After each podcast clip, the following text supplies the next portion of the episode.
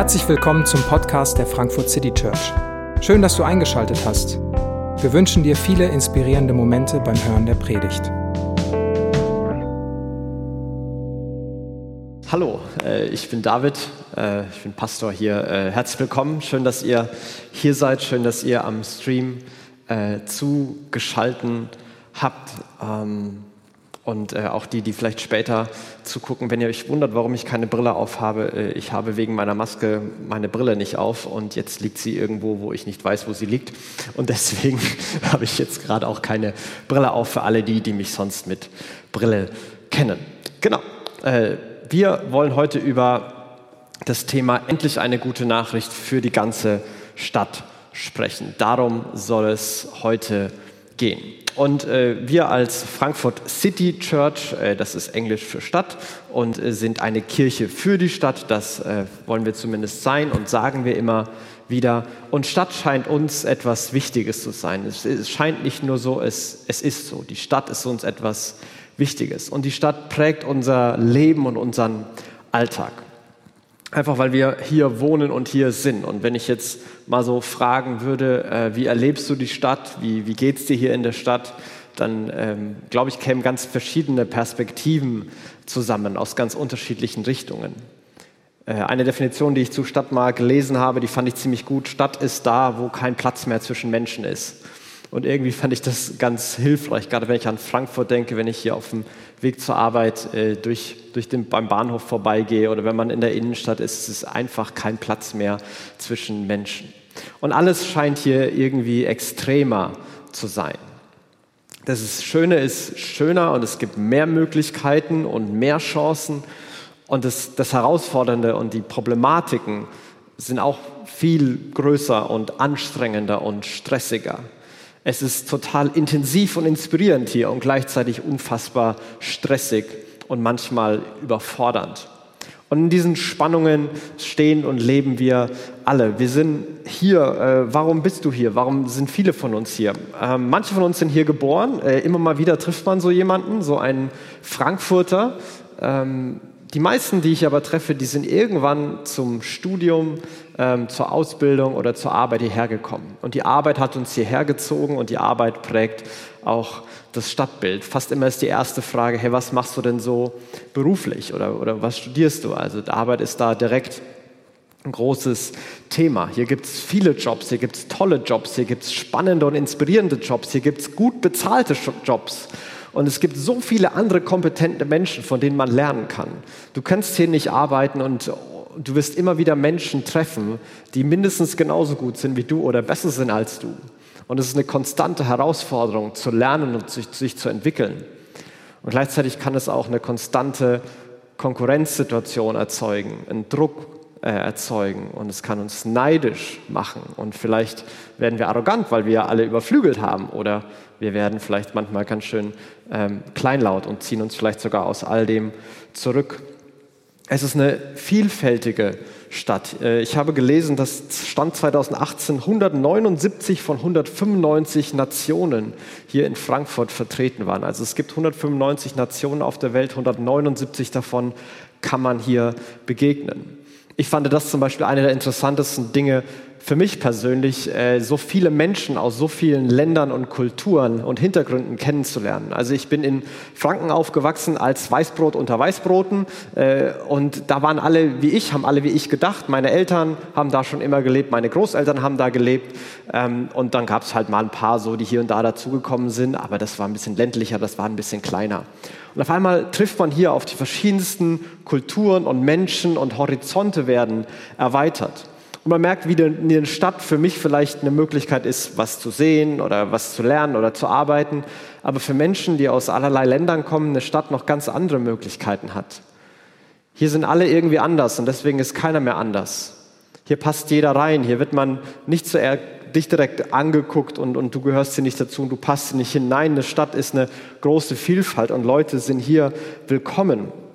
Und ich finde es inspirierend, viele Leute kennenzulernen und manchmal aber auch herausfordernd. Ich finde es spannend, immer wieder Menschen und Freunde hier kennenzulernen. Und genauso ist es schmerzhaft, wenn diese Freunde immer wieder weiterziehen, weil sie so kompetent in ihrem Job waren, dass sie ein anderes Angebot bekommen haben, weil Frankfurt nur eine Durchgang, Durchgangsstation war ähm, dass man es irgendwo in seinen Lebenlauf packen kann und dann geht es zurück in die Heimat, wo man äh, viel mehr Geld, äh, viel mehr Haus für sein Geld bekommt als hier, wo so mancher Traum nach dem eigenen Haus gestorben ist ähm, oder am, gerade am Sterben ist, weil es unbezahlbar ist. Es ist teuer, so toll es ist, dass es so viele Läden gibt, so teuer ist es auch. Und ihr merkt, äh, ich könnte noch ein paar Sachen sagen. Es ist ein extremes Zusammentreffen von, von Licht und Schatten, von Schönheit und Hässlichkeit, von, von Erfolg und von Niederlage. Und alles ist hier irgendwie. Und Gott selbst hat Interesse und äh, Ideen für Städte. Die Bibel hat ganz schön viel zu Städten zu sagen und das wird irgendwie, ich habe es lange und viel überlesen, aber wenn man mal hinguckt, dann merkt man, das sind ja überall Städte. Zum Beispiel hat sich Gott entschieden, irgendwann in einer Stadt in Jerusalem, der Stadt Gottes, zu wohnen. Und die Idee dahinter war nicht, dass das ein Machtzentrum ist, sondern so eine, so eine Art Beispielstadt. Eine Hoffnung für die Welt, wo Gott in der Mitte ist. Eine Stadt, die von Gerechtigkeit, von Wohlergehen für alle geprägt ist die, die, die überall gesehen werden soll. Und Leute sollen denken, so kann Leben aussehen, so kann eine Stadt funktionieren. Lass uns das bei uns auch versuchen. Aber es hat mit Jerusalem nicht geklappt, es hat auch mit anderen Städten nicht so geklappt, wie Gott es wollte. Aber Gott hat sein Herz für die Stadt nie verloren. Und das wird vielleicht am deutlichsten daran, wenn man die allerletzten beiden Kapitel der Bibel aufschlägt und liest. Dann geht es darum, dass Gott ein neues, ein himmlisches Jerusalem selbst gründet und schafft. Dass es eine neue, herrliche, perfekte, ewige Stadt geben wird. Und die wird das Zentrum dessen sein, was man sich als Himmel vorstellt. Also der Himmel wird städtisch und Teil einer Stadt sein. Ich weiß nicht, ob das jetzt den Himmel für manche landliebenden Menschen äh, ganz unbrauchbar machen wird. Aber liest das mal am Ende. Das ist wirklich faszinierend, was das für eine Stadt ganz am Ende sein wird. Und so hat auch Gott ein Herz für, für alle anderen Städte. Er schickt Jona nach Nineveh, der Hauptstadt Assyriens, einer, einer verfeindeten Stadt Israels. Und er schickt Menschen nach Babylon und er spricht zu Menschen in Babylon. Und einer dieser Verse, die der Gott zu Menschen in Babylon sagt, die haben wir gehört. Und Gott sagt zu ihnen, sucht der Stadt Bestes und betet für sie zum Herrn. Denn wenn es ihr wohl geht, also der Stadt wohl geht, dann geht es auch euch wohl. Gottes Herz für, für die Stadt, für das für das feindliche Babylon zeigt sich darin, dass er seinen Leuten einen Auftrag gibt. Und die eigentliche gute Nachricht für, eine, für jede Stadt der Welt, auch für Frankfurt, ist, dass Gottes Herz für diese Stadt schlägt. Gottes Liebe und Gottes Herz schlägt für Frankfurt. Und es ist, glaube ich, wenn man das einfach so stehen lässt und sagt, für den einen viel zu abstrakt, was heißt das eigentlich? Ist ja schön, aber hä? Und für den anderen ist es vielleicht wirklich irrelevant. Ist ja schön, dass Gottes Herz für die Stadt schlägt. Ich habe aber gerade ganz andere Probleme. Äh, komm mir damit, wenn irgendwann. Und aber an diesen, diesen Sätzen hier, was Gott seinem Volk sagt, will ich versuchen, das ein bisschen konkreter und fassbarer zu machen und auch zu sehen, wie Gottes Herz unsere Herzen packen soll und damit hineinnehmen soll in Gottes Idee für die Stadt. Und er sagt, sucht der Stadt Bestes. Hebräisch ist hier äh, das Wort Shalom, also äh, heißt manchmal Frieden, aber Frieden ist viel zu klein davon. Also unser Konzept von Frieden ist viel zu klein für das hebräische Wort Shalom. Das ist so ein ganzheitliches Wohlbefinden. Es ist wirtschaftliches, soziales, ähm, kulturelles Aufblühen und Gedeihen. Es ist ein, ein wirklicher Friede, eine wirkliche Wohlstand in allen Lebensbereichen und allen Strukturen und Winkeln der Gesellschaft. Und deswegen finde ich ähm, Luthers Übersetzung von das Beste der Stadt gar nicht so unpassend. Ist vielleicht ganz gut daran. Was sollen wir machen? Ja, das Beste. Ja, in welchem Bereich? Überall. Das Beste der Stadt. Such das. Such diesen Frieden der Stadt. Und wenn man in dem Kapitel so ein bisschen drumherum liest, dann merkt man, dass eine, eine Spannung notwendig ist, damit dieses, dieses Beste gesucht werden kann, damit der Shalom erzeugt werden kann. Und diese Spannungen, die Gott sein Volk stellt, besteht daraus, dass er ihnen sagt, ihr seid jetzt zu einem fremden Land, aber baut da Häuser, heiratet, bekommt Kinder, macht es zu eurem Zuhause. Und gleichzeitig passt euch nicht an, lebt nicht wie alle anderen, bleibt in gewisser Weise auch Fremde dort. Seid zu Hause, aber bleibt anders, bleibt Fremde. Und zu Hause sein heißt nicht angepasst sein und Fremde sein heißt nicht zurückgezogen sein, sondern diese Spannung stellt Gott sie. Seid dort zu Hause, bringt euch in die Gesellschaft ein, arbeitet dort, seid in den Strukturen dabei, in den sozialen Strukturen, in den, in den pädagogischen Bildungsstrukturen, in den wirtschaftlichen Strukturen, in politischen Strukturen. Bringt euch ein, seid dabei, lernt die Leute kennen, lernt die Sprache, lernt die Kultur, lernt ein Kochrezept. Seid mittendrin dabei, lernt das zu schätzen, was ihr da habt und seht und seid eine wertschätzende Präsent. Macht es euch als Zuhause. Und Gott sagt es zu Menschen, die wissen, dass sie eines Tages dort wegziehen werden. Für manche wird es länger dauern, für manche nicht so lang, aber sie wissen, sie werden nicht dafür immer bleiben. Und vielleicht geht es auch manchen von uns hier in Frankfurt so. Du, du kannst jetzt schon den Tag X benennen, wann du hier raus bist. Und vielleicht äh, fieberst du dem Tag sogar so ein bisschen entgegen. Aber ich möchte dich ermutigen, dass du, solange du hier bist, dein, dein Denken nicht nur auf Durchgangsstation geschaltet hast, nicht nur auf, ich bin so nie, nie so wirklich drin, weil ich gehe eh bald wieder. Ich richte meine Wohnung nicht ein, ich versuche auch keine Freundschaften zu schließen, ich muss auch gar nicht alles so kennenlernen. Nächstes Jahr, in zwei Jahren, in fünf Jahren bin ich eh wieder weg. Aber ich lade dich ein, dein Denken an der Stelle zu verändern und zu sagen, ich, ich bin hier zu Hause. Vielleicht bin ich nur ein Jahr hier zu Hause, aber ich bin hier zu Hause. Ich lerne Leute kennen und ich bringe mich ein. Und gleichzeitig war die Herausforderung, dort zu Hause zu sein, aber irgendwie doch fremd zu bleiben. Und damit ist nicht komisch gemeint oder sich weigern, die Sprache zu lernen, sondern damit war gemeint, ähm, dass sie nach anderen Werten leben sollen. Dass sie nicht die Werte Babylons, nicht die Werte dieser Stadt übernehmen sollen, sondern die Werte Gottes weiterhin leben und prägen sollen. Und auch da gibt es viele Werte, aber einer, der ganz zentral ist, den wir auch in den letzten Wochen ähm, gehört haben, sind, sind Werte, die, die Jesus selbst verkörpert. Dass Jesus auf diese Welt gekommen ist und dass er etwas gegeben hat, dass er nicht gekommen ist und gesagt hat, so ich zuerst. Es geht hier um mich und das, was ich will, sondern dass Jesus gekommen ist und gesagt hat, du zuerst. Ich gebe mein Leben für deins. Ich gebe meine Sicherheit auf, damit du in Sicherheit leben kannst. Ich gebe meinen Frieden auf, damit du Frieden bekommen kannst. Ich werde verzweifelt, damit du Hoffnung bekommst. Jesus hat gelebt mit einem Du zuerst und nicht mit einem Ich zuerst.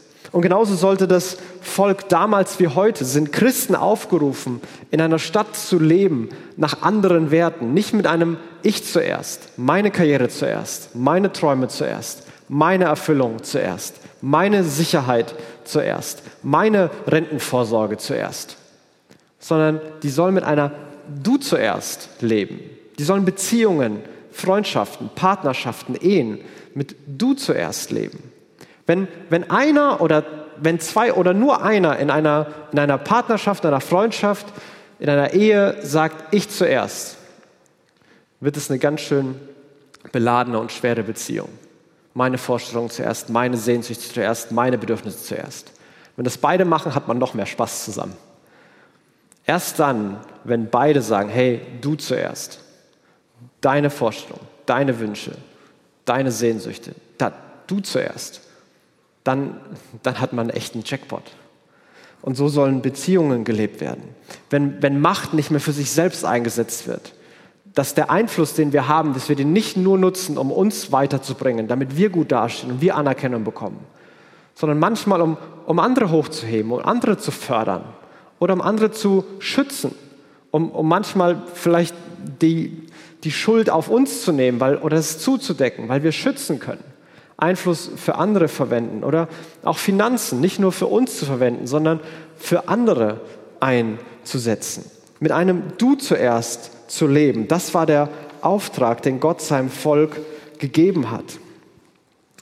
Und sie sollen sich nicht zurückziehen, sie sollen sich auch nicht anpassen.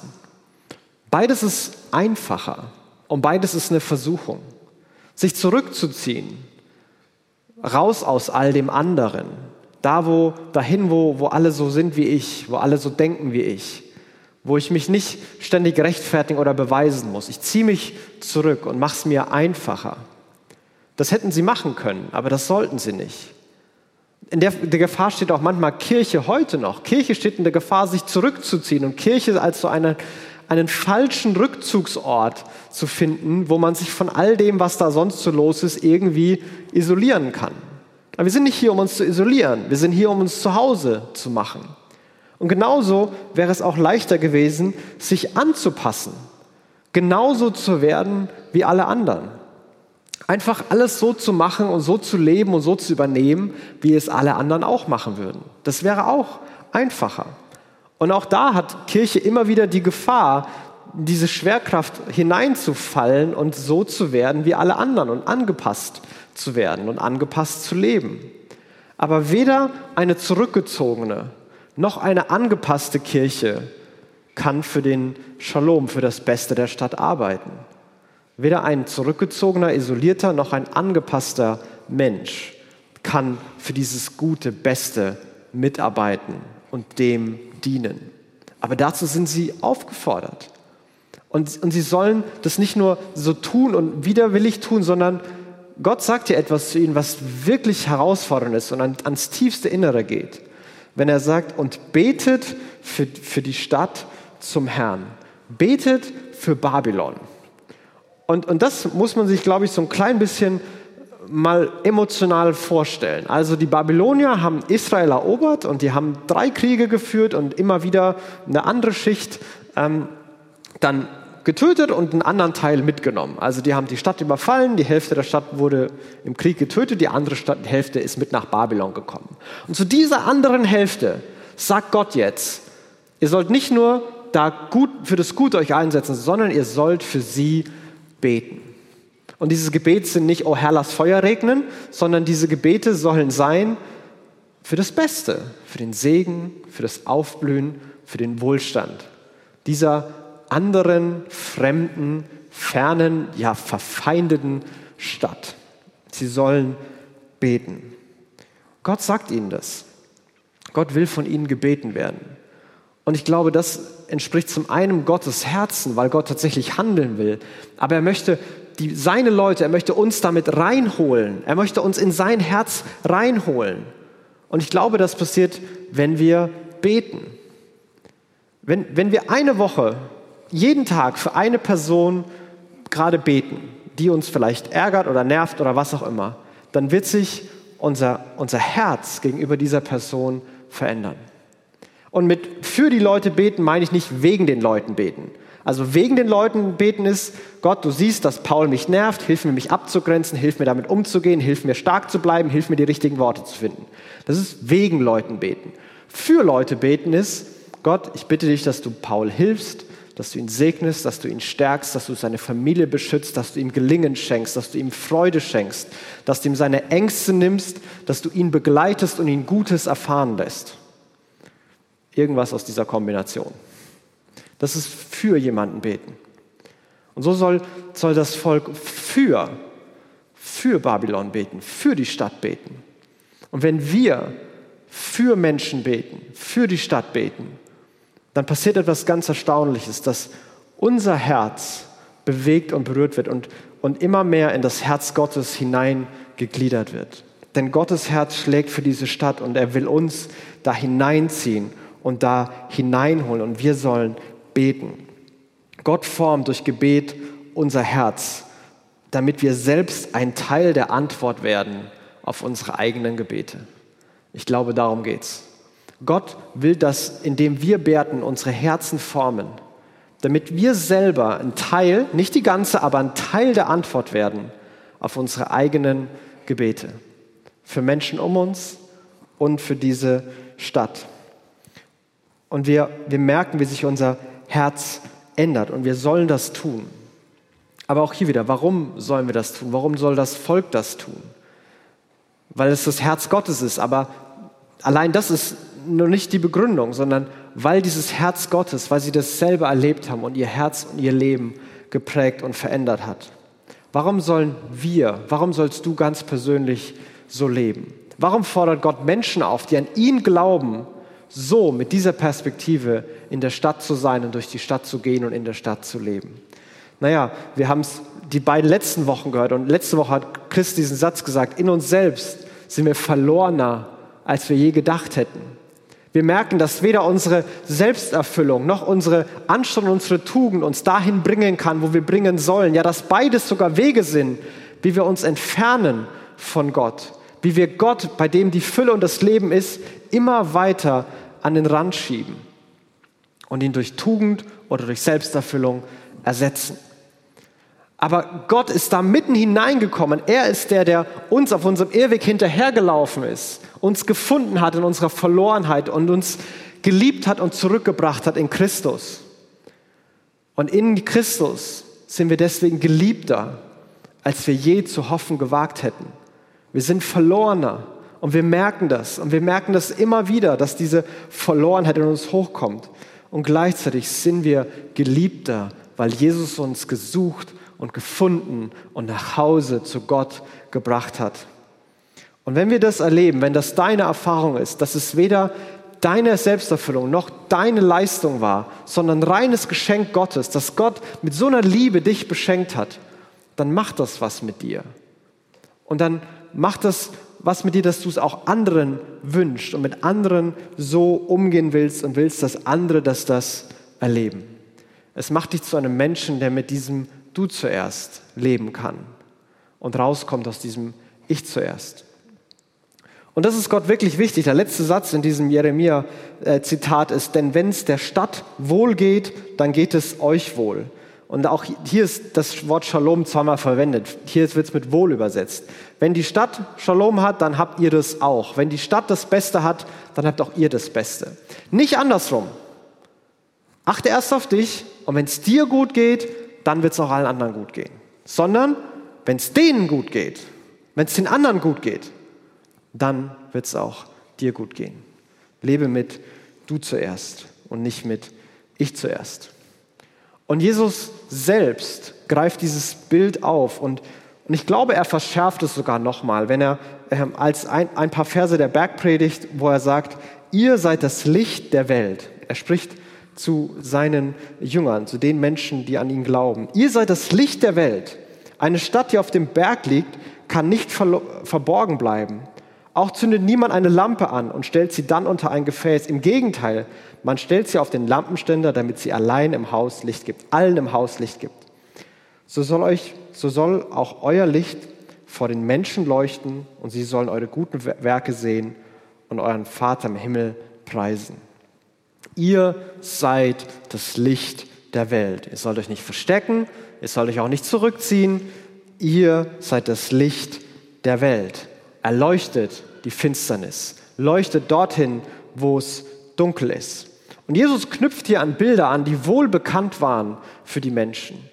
Das Volk Israel wurde mehrfach als Licht der Welt bezeichnet. Das war ihre, ihre, ihre eigentliche Identität, dass sie eine, eine Hoffnung und Gottes Werte in die Welt bringen. Nicht in einem triumphalen, sondern in einem beispielhaft dienenden Charakter.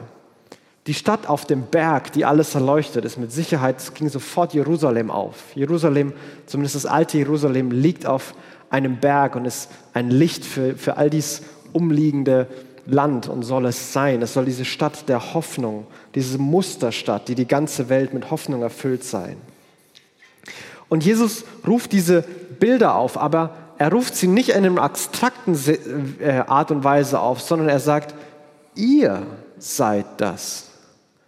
Ihr sollt auf eine Art und Weise leben, dass ihr dieses, diese Hoffnung, dieses Licht, dass ihr diese gute Botschaft selbst, dass ihr die verkörpert. Dass wenn Leute euch sehen, dann sollen sie all das sehen. Wenn sie eure guten Werke sehen, dann sollen sie den Vater im Himmel rühmen, dann sollen sie einen Blick auf Gott bekommen. Ihr seid die guten Neuigkeiten für die Stadt. Ihr verkörpert sie. Und ich glaube, dass das eine Art ist, wie Gottes Herz für Menschen in Frankfurt, für diese Stadt sichtbar werden kann. Indem wir es verkörpern. Indem wir das verkörpern. Wir als Kirche. Jeder persönlich und wir zusammen. Das ist der Auftrag. Das ist die Herausforderung. Und der Kontext von diesem Auftrag, von dieser Herausforderung, den finde ich sehr interessant und sehr passend zu der Zeit, in der wir leben. Direkt die Verse davor sind die, die, die sogenannten Seligpreisungen und die, das Ende der Seligpreisungen sind zwei Seligpreisungen, die sich um Leid drehen. Glücklich seid ihr, wenn ihr verfolgt werdet, wenn sie euch üble Dinge nachsagen, euch einsperren und euch töten. Glücklich seid ihr, wenn ihr leidet. Und Leid ist gerade ein sehr präsentes Thema. Nicht nur für die Stadt, sondern auch für uns. Für uns als Kirche und für jeden persönlich. Wir, wir werden nicht verfolgt so und Kirche hat noch viele Privilegien, aber trotzdem leiden wir unter Umständen, die wir selber nicht kontrollieren können. Und wir sind gerade eine, eine leidende Kirche und eine leidende Gemeinschaft. Es ist strukturelles Leid, weil nur ein paar Leute hier sind und unser toller Gottesdienst, den wir geliebt haben, nicht mehr stattfinden kann, weil wir uns in vielen Veranstaltungen nicht mehr sehen können. Es ist finanziell herausfordernd. Wir leiden. Wir können nicht planen. Wir würden gern so viele Dinge machen, aber irgendwie wird alles durch, durchgestrichen, muss alles anders werden. Aber wir leiden auch, weil, weil jeder von uns persönlich irgendwie leidet. Und manche mehr und manche weniger. Aber ich glaube, niemand ist gerade da und denkt sich so, also so wie jetzt gerade, können es für immer bleiben. Ich finde das super. Wir, wir, alle leiden ein Stück weit. Manche von uns, manche von uns leiden emotional. Allein der Gedanke daran, dass man jetzt vier Wochen keine Leute sehen kann und nur noch zwischen Arbeit und Zuhause oder Homeoffice und Zoom-Meeting und Zoom-Meeting und Bett hin und her geht, der ist so beängstigend und keine Ahnung, wie man das überstehen soll. Wir sind überfordert wir sind, wir sind einsam oder wir sind hoffnungslos, wir machen uns Ängste, wir haben Sorgen, vielleicht noch nicht mal um uns, aber vielleicht Sorgen um andere und es ist einfach überfordernd. Das Berufsleben ist nicht einfacher geworden durch all die Einschränkungen. Wir haben noch nie Danke dafür bekommen, dass wir unseren Job machen, aber jetzt vielleicht sogar noch viel weniger. Jetzt wird man vielleicht sogar übersehen. Leute, die, die als Lehrer so viel tun, was sie den Familien abnehmen und sich kümmern und es ist so viel komplexer geworden, die als Sozialarbeiter arbeiten, die im Gesundheitswesen arbeiten, die einfach gefordert sind. Wir, wir leiden physisch und körperlich. Manche von uns sind krank. Manche von uns sind einfach krank. Und manche von uns sind so an den Grenzen ihrer Kräfte, weil mit der Familie zwei Wochen zu Hause eingesperrt zu sein, weil die ganze Situation mit all den Auflagen und all den Dingen, die es zu tun gibt, einfach zu groß und zu viel ist. Und manche von uns leiden finanziell durch Kurzarbeit, Selbstständige, ähm, wo, wo, ein, wo Umsätze einbrechen, wo man nicht mehr genau weiß, ob die Mieten und all das, was hier in Frankfurt so bezahlen ist, wie das alles weitergehen soll und wie es vor allem danach werden soll. Und das ist bedrohlich. Und wir leiden, aber unser Auftrag ist auch im Leid und vielleicht gerade im Leid, Licht für die Welt zu sein, das Beste für die Stadt zu suchen, das für die Stadt zu beten. Ich glaube, wir können drei Dinge ganz konkret tun. Das eine ist, wir sind ein Ort für Leidende. Die FCC ist ein Ort für Leidende. Dein Leid, das schüchtert uns nicht ein, und es überfordert uns nicht. Du bist mit deinem Leid hier willkommen. Du musst hier weder performen noch stark sein. Du musst hier nicht tun, tun, tun, sondern du darfst hier auch dein Leid offen benennen. Wir sind eine leidende Gemeinschaft. Das heißt nicht, dass wir alles Leid wegnehmen, aber es das heißt, dass wir zusammen leiden. Und wenn du leidest, was auch immer das gerade ist, und wenn du so viele, wenn du das Gefühl hast, dass du es weder in deiner Familie noch in deinem Berufsumfeld noch in deinem Freundeskreis wirklich sagen, ansprechen und zeigen darfst, hier ist ein Ort, wo du es zeigen darfst. Hier ist ein Ort, wo du es zeigen kannst. Herzlich willkommen an alle Leidenden. Das zweite ist, wir helfen denen, die leiden. Und wir helfen denen, die leiden, auch wenn wir selbst leiden. Wir machen das Leid, das wir erleben, nicht zum Zentrum unserer ganzen Existenz und Erfahrung. Und erst wenn unser Leid vorbei ist und wir nicht mehr leiden, dann können wir uns um andere kümmern. Wir leiden, aber wir machen es nicht zum Zentrum. Und vielleicht ein paar konkrete Ideen, wie wir anderen helfen können. Andere, die im Homeoffice sind, sind genauso genervt wie du. Versuch sie zu ermutigen und begegne ihnen mit Verständnis. Andere sind genauso einsam wie du. Ruf sie an, schreib eine Nachricht. Hey, ich habe heute an dich gedacht. Wie geht's dir? Mach deine Wohnung, dein Haus zu einer Corona-WG. Frag jemanden, lad jemanden ein, ob er für die Zeit, wenn, auch wenn Lockdown jetzt ist oder kommen wird, bei dir wohnen will und ihr zusammen wohnen wollt. Und ja, das wird manchmal nervig sein und ja, dann ist mehr los in der Wohnung. Aber so kann man helfen und dienen. Und wenn du Platz hast, dann bist du der, der fragen muss. Denn Leute werden sich nicht bei dir einladen. Das wird nicht passieren. Aber wenn du, wenn ihr Platz habt und euch jemand in den Sinn kommt in eurem Umfeld, auf der Arbeit oder aus der, aus der FCC, macht eure Wohnung auf und dann wohnt zusammen und seid zusammen in Quarantäne. Und deswegen ist keiner alleine.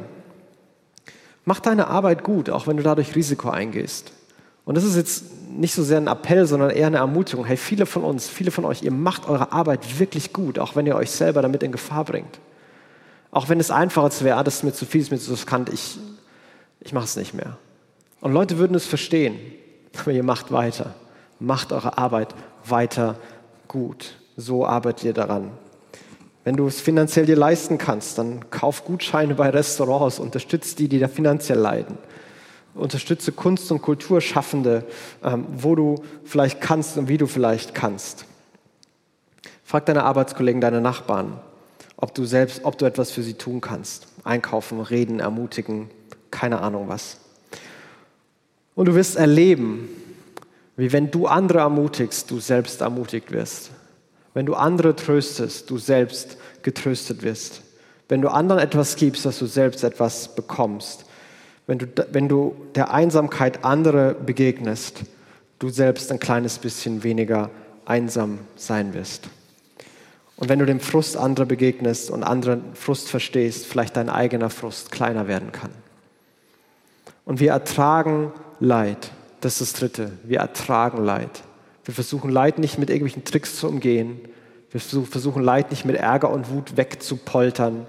Wir versuchen das äh, nicht zu ignorieren oder klein zu reden und gleichzeitig machen wir es nicht zum Zentrum unserer Existenz. Wir leiden und wir ertragen Leid. Ich will damit nichts kleinreden und ich will damit auch nicht sagen, stell dich nicht so an. Bitte, bitte, bitte nicht als stell dich nicht so anhören, sondern wir ertragen das. Und das ist hart und das ist schwer und das fühlt sich nicht gut an. Aber wir leben ultimativ für Christus, für Jesus und für das, was er uns bieten kann. Und wir erwarten unsere Erfüllung von ihm.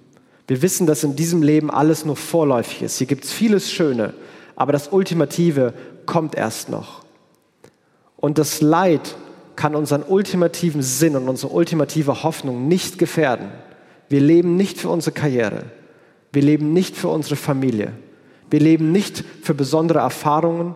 Wir leben auch nicht für unsere Sicherheit und wir leben nicht für unseren großen Lebenstraum.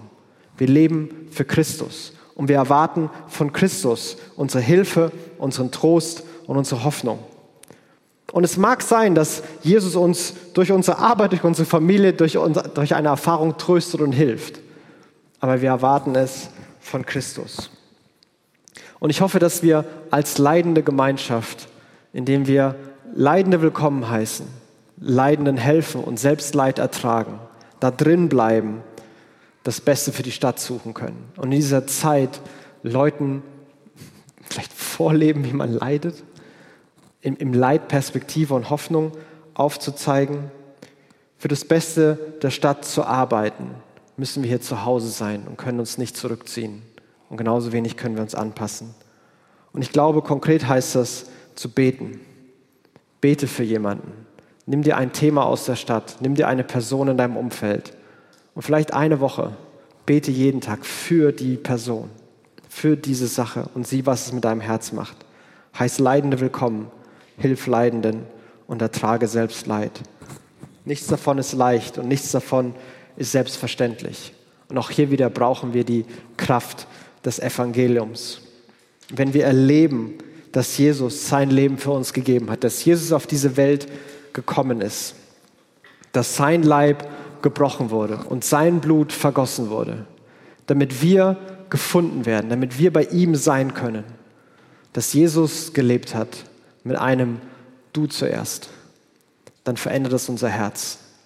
Das prägt uns und wir wünschen uns, dass auch andere das erfahren und wir leben mit einem Du zuerst. Und dann verkörpern wir die gute Nachricht für die ganze Stadt. Ich möchte beten. Himmlischer Vater, ich bitte dich, dass du uns jetzt erinnerst und dieses, diesen Zuspruch gibst, dass wir von dir alles erwarten können. Dass du der große Gott bist, der uns hilft, der über den Dingen steht und der alles in der Hand hat. Dass unsere Hoffnung von dir kommt. Und Gott, wir bitten dich, dass wir bei dir Zuflucht und Hoffnung finden dass du uns jetzt in diesen Zeiten begleitest und stärkst. Und ich bitte dich, dass du uns in diesen Zeiten den Blick für andere schenkst. Dass wir den Blick wegnehmen von uns und dem, wie es wir geht und was wir gerade können. Und hin auf dem, wie es anderen geht und was sie gerade brauchen. Und ich bitte dich, dass du uns hilfst, da genau das zu tun, was dich repräsentiert und was Menschen hilft. Gott, ich bitte dich, dass du manche von uns davor bewahrst, an diesen Erwartungen kaputt zu gehen, dass, dass keiner jetzt hört, stell dich nicht so an oder mach mehr, sondern dass es unser Herz zutiefst verändert und wir unseren Blick auf dich und auf unseren Nächsten richten. Und dass wir als Frankfurt City Church dich, dein Herz und deine gute Botschaft hier an unseren Arbeitsplätzen, in unseren Nachbarschaften und als Gesamtkirche verkörpern können. Hilf uns, so zu leben. Amen.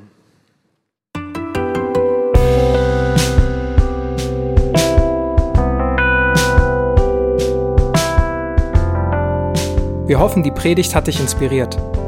Wenn du uns kennenlernen möchtest, dann schau einfach mal auf unsere Homepage www.frankfurtcitychurch.de oder besuche uns in unseren Gottesdiensten. Bis dann!